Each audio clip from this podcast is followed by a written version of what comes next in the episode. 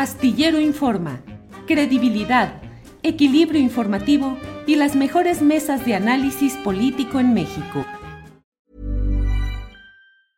I'm Sandra, and I'm just the professional your small business was looking for. But you didn't hire me because you didn't use LinkedIn jobs. LinkedIn has professionals you can't find anywhere else, including those who aren't actively looking for a new job but might be open to the perfect role, like me. In a given month, over 70% of LinkedIn users don't visit other leading job sites. So if you're not looking on LinkedIn, you'll miss out on great candidates like Sandra. Start hiring professionals like a professional. Post your free job on linkedin.com/people today. Hey, it's Ryan Reynolds and I'm here with Keith, co-star of my upcoming film If, only in theaters May 17th. Do you want to tell people the big news?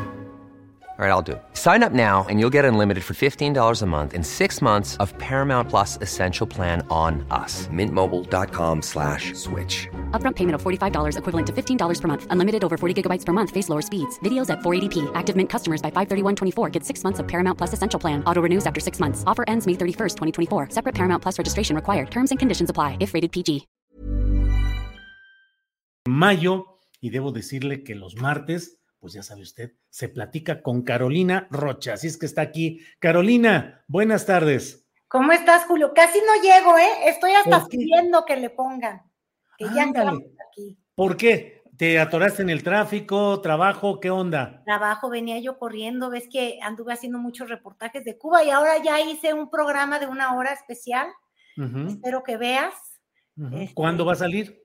Va a salir este sábado en Azteca 1, pero estamos contentos, Julio. Yo nunca me he echado cebollados, cebollados, ¿eh? Cebollazos Sí. en el programa, pero Échale, Fíjate, el día de ayer finalmente eh, CNN ya empieza a sacar estas imágenes de las filas tremendas, de la carestía que se está viviendo en Cuba, poniendo la atención en las personas que, que la han pasado muy duro. Y, y bueno, pruebo de ello es que finalmente, eso no digo que fuera por mi reportaje, obviamente, pero bueno, el presidente Biden ves que ya medio aflojó un poquito la Sí. postura y, y han optado por permitir las remesas y los viajes a, a- a la isla porque en realidad han dependido mucho de los envíos y la solidaridad de gente que sa- salió de Cuba y que está apoyando a las familias porque hace falta todo. Eh, ¿y qué opinas de estas medidas en general em, de la administración Biden respecto a Cuba? También hay un, un indicio de también un cierto ablandamiento o quitar algunas restricciones en la relación con Venezuela. ¿Crees que esto forma parte de todo este, eh, eh, ese- este escenario en el cual el presidente López Obrador eh, ha dicho que no iría a la cumbre de las Américas si no están presentes eh, países como Cuba, Nicaragua, Venezuela. No lo ha dicho en esos eh, con sus nombres específicos, pero se entiende que se refiere a ellos. Fíjate que esta mañana yo me hice a mí misma esa pregunta. No sé si me la mandaste desde muy temprano la vibra. Y, y obvio, la primera respuesta que se me vino en la mente fue, bueno, es raro que en política existan casualidades, pero luego sí existen, ¿eh? Tampoco es como sí, que sí. no. Sí. Este, y el asunto es entonces plantearnos si, si creemos que esta postura que tomó el presidente Andrés Manuel López Obrador, este, muchas personas han dicho, incluso yo en un principio así lo sentí, esta postura que tomó a favor de las dictaduras de América Latina, es decir, de Cuba, de Venezuela y de Nicaragua. Este, y lo quiero refrasear.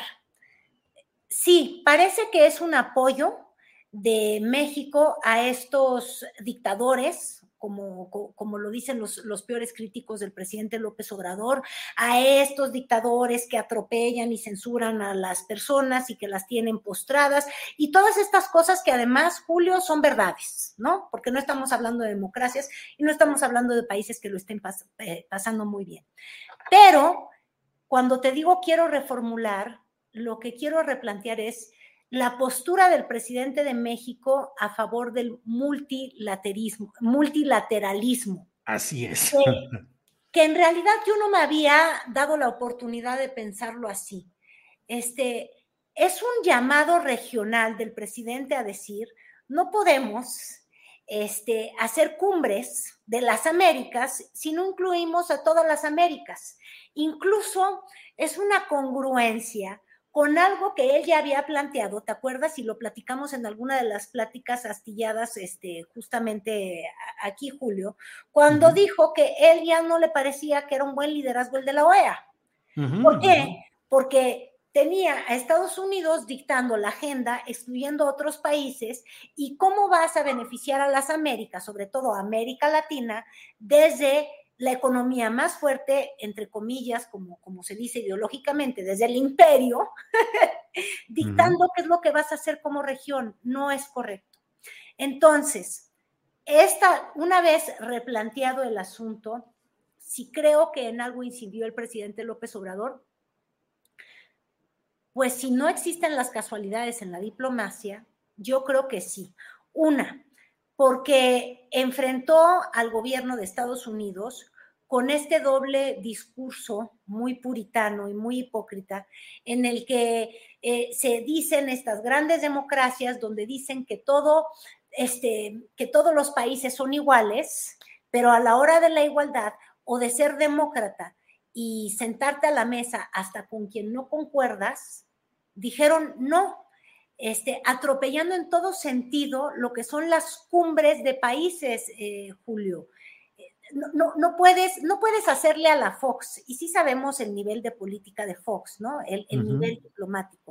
Es el presidente que le dijo a, Fidel Castro, comes y te vas, en, en una invitación que ni siquiera le correspondía. Era un evento que organizaba la ONU en Monterrey y Fox que con esas botas tan grandes tiene todo menos tacto diplomático, desinvita casi casi o le suplica que no le enturbie el entorno, porque Fox sí quería estar de queda bien con los Estados Unidos, él sí quería, ¿cuál fue la expresión horrible que utilizó eh, Trump?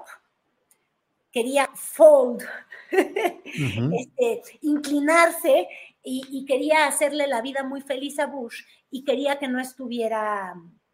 Que no doblegarse. Este, doblegarse, exacto.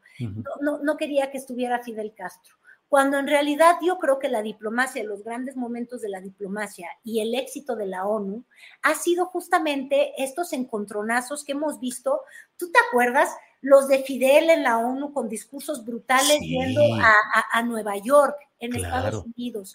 Los de te iba a decir Maduro, pero no los de Chávez, que te acuerdas, hasta hubo una canción en, estos encontronazos. Es muy importante que las visiones del mundo se, encaren. Entonces, yo sí creo que López Obrador de alguna manera em, delató o hizo evidente que la gran democracia o el gran ejemplo de democracia que es Estados Unidos no estaba siendo muy demócrata y que al estar excluyendo a estos países que tienen todos los motivos por los cuales las democracias del mundo no los debemos de admirar, pero podríamos sentarlos en el banquillo y cuestionarlos, se me hace mucho más civilizado.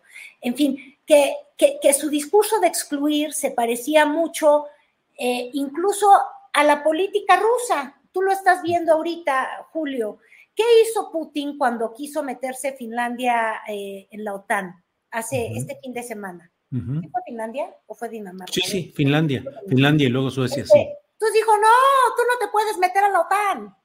Eh, y le cortó la luz.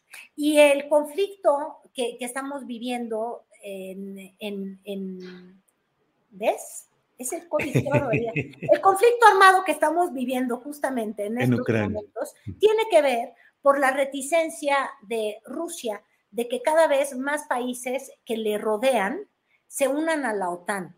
Y fíjate, la OTAN, a diferencia de, lo que estamos viviendo en América Latina, es decir, todavía es más excusable la, la, forma dictatorial en la que actúa Vladimir Putin diciéndole a otros países que son otras soberanías, no te puedes suscribir a la OTAN, porque la OTAN obliga militarmente a los países que están en ese acuerdo. Eh, entonces, de alguna manera yo sí creo que López Obrador exhibió esta doble moral que es muy común de los Estados Unidos, en la que todos somos demócratas, pero déjame no ser muy demócrata, porque si no piensas igual que yo, a ti no te quiero. Donde nos quiere dictar agenda a las naciones de América Latina, cuando somos países soberanos y habría que respetarnos, nada más para estar sentados en la mesa, no para pensar igual. Entonces, yo creo que sí, que fíjate, finalmente sí permeó y que aunque mi percepción muy personal es que el presidente López Obrador no tenía por qué comprarse un pleito que no le pertenece, es decir, amén de que te quieres elegir en el, en el Salvador de, de, los gobiernos de Nicaragua, de Cuba y de Venezuela. Yo no veo nada no, loable en ello.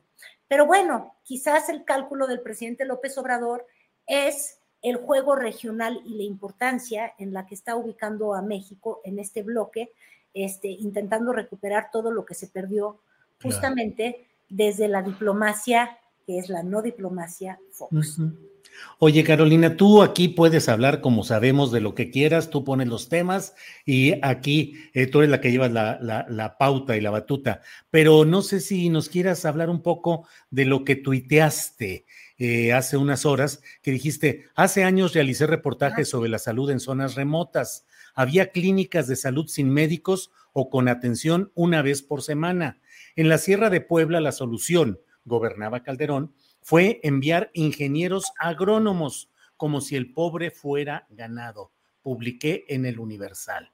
Como eso, das algún otro tuit en el cual hablas de este tema polémico de los médicos cubanos y su llegada a México. ¿Qué nos uh, comentas, Carolina? Pues es que siento que una vez más, Julio, nos perdemos en el ruido. Parece que hay sinfonías de orquestas en las que vamos a buscar el tema para el cual todos escandalizarnos, desgarrarnos las vestiduras y despotricar este, e, en contra del gobierno del presidente Andrés Manuel López Obrador, porque despotricar está muy bien. No quiere decir que lo que dice el presidente es correcto.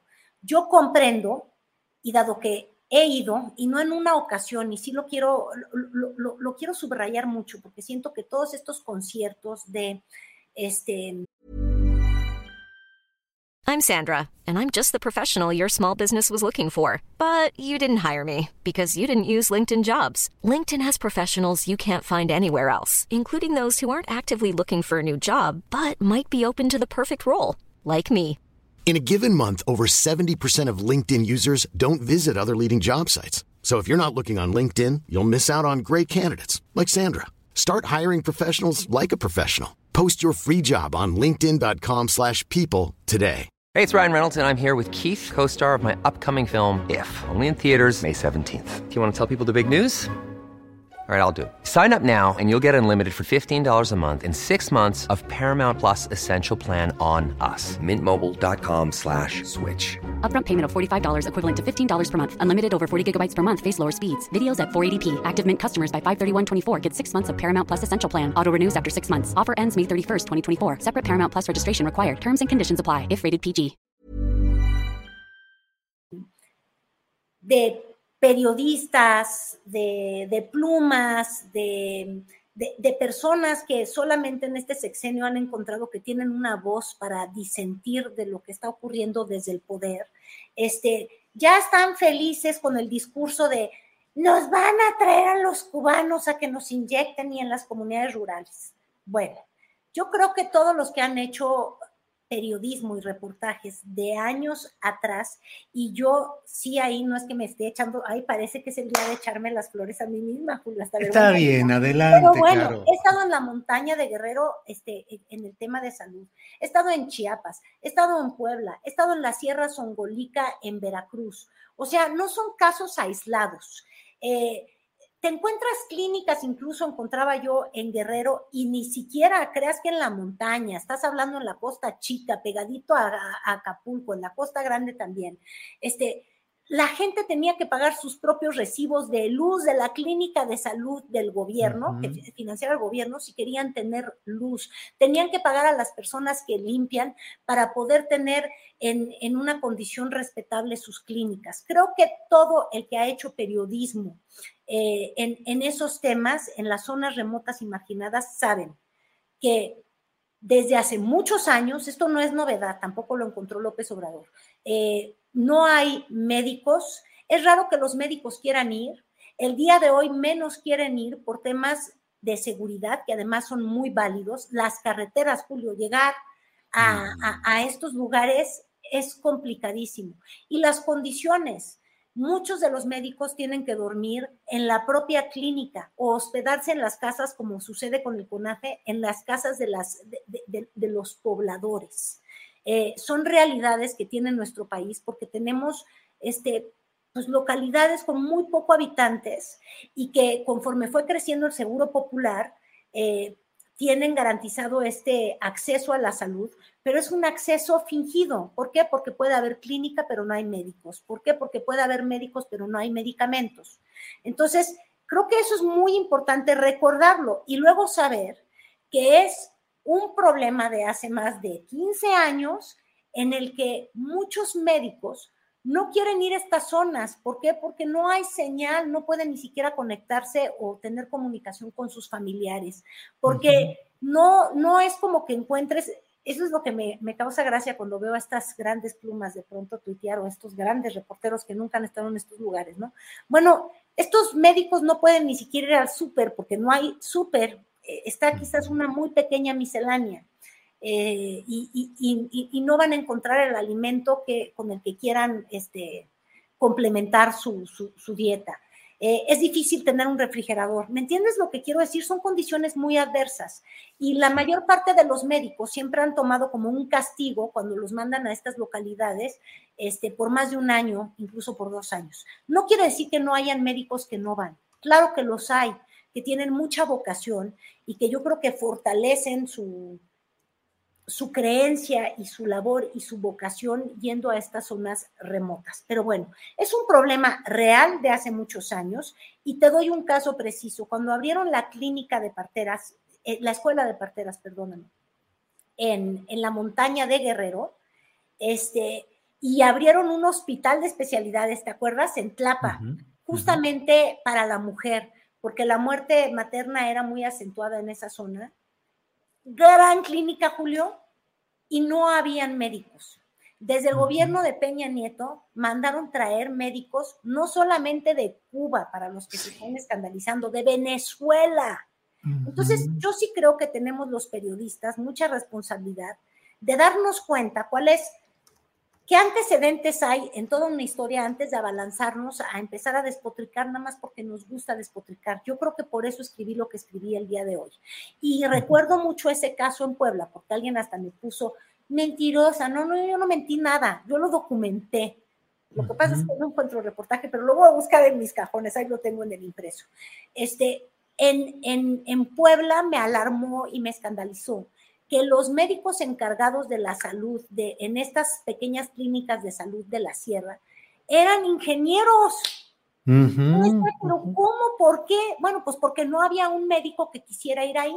Y entonces, en ese gobierno, en esa administración, se decidió que entonces, a falta de médicos, podrían ir los ingenieros, porque un tema que preocupa mucho en las pequeñas comunidades, en los temas de salud, este, van en torno, por ejemplo, a em, que el agua sea salubre, porque te puedes morir de una diarrea este, si las condiciones son insalubres. Estoy hablando hace 10, 12 años. Eso no quita que para mí siempre fue un, un cuestionarme, oye, las autoridades que están pensando donde creen que un ingeniero agrónomo puede hacerse cargo de la salud de una comunidad por encima de un médico. ¿Qué, mensaje estamos dando? Estamos diciendo que, que, que los pobres pueden atenderse con lo que sea.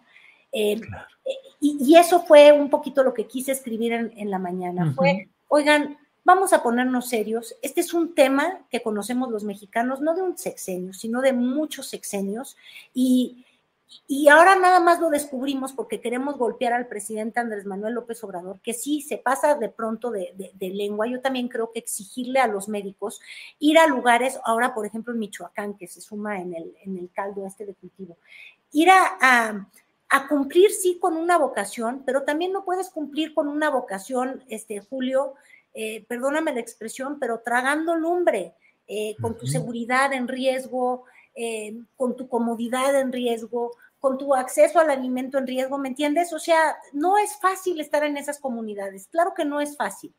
Eh, y yo creo que, pues claro que el Estado tiene la responsabilidad de, ayudar quizás construyendo las casas para los médicos. Es decir, no es solamente llevar una clínica, los tabiques, tienes que llevar eh, la, medicina, el equipamiento tú veías clínicas allá en esas zonas, en, Guerrero, en Chiapas y demás, y, y, ahí a donde atienden a, la mujer para hacerse un, chequeo de, de, ginecólogo, eh, ni siquiera tienen, tienen las instalaciones y la salubridad necesaria. Entonces, tienes que cumplir con una infraestructura que sea, que sea digna. ¿Eso quiere decir que son indignos los médicos cubanos o los venezolanos que están yendo? No, no quiere decir eso. Quiere decir que así como hay personas que migran de, Cuba, de Centroamérica, incluso nuestros mexicanos a, los Estados Unidos dispuestos a hacer eh, a, recibir sueldos que están por debajo de lo que en los países de origen uno cree que, va a ser. ¿Por qué hay tanto trabajador mexicano en el campo de, de, Estados Unidos? Pues porque las condiciones en México son tan tremendas que están dispuestos a cruzar la frontera arriesgando la vida para llevar un dinero y remesa que le vale más en, su país. Entonces, ¿qué es lo que está pasando cuando tienes a los médicos cubanos? Pues que efectivamente la están pasando del diablo y es mejor eh, ir a enfrentar estas condiciones tan duras y adversas en México porque las que están enfrentando en casa son peores. Eso no es posible para nadie. Pues eh, mira lo que son las cosas, Carolina. Hoy nos quedó pendiente el gran tema del futurómetro y de los Presidente. candidatos. ¿Qué tal las porras de fin de semana? No, no, no. eso ya a Monreal incluso, ya. Monreal le echaron también sus porras. Pero bueno, hablamos de estos temas que son muy relevantes también los que hemos tocado. Y bueno, pues dejamos para la próxima ocasión el darle una revisadita a todo este tema de candidatos, eh, de coros presidenciales y demás cosas, Carolina. Y de barajas, porque ya ves que esto es la baraja. ¿Quién trae la baraja? ¿Cuántos traen en la baraja? El presidente y la oposición, que creo que todavía no les distribuyen cartas, nada más para dejarlo ahí. Sí, los de oposición todavía. No hay mano. no tienen mano. Carolina, como siempre, muchas gracias a reserva de lo que desees agregar. Gracias por esta oportunidad de platicar contigo. Siempre la dicha de estar contigo, Julio. Muchísimas gracias.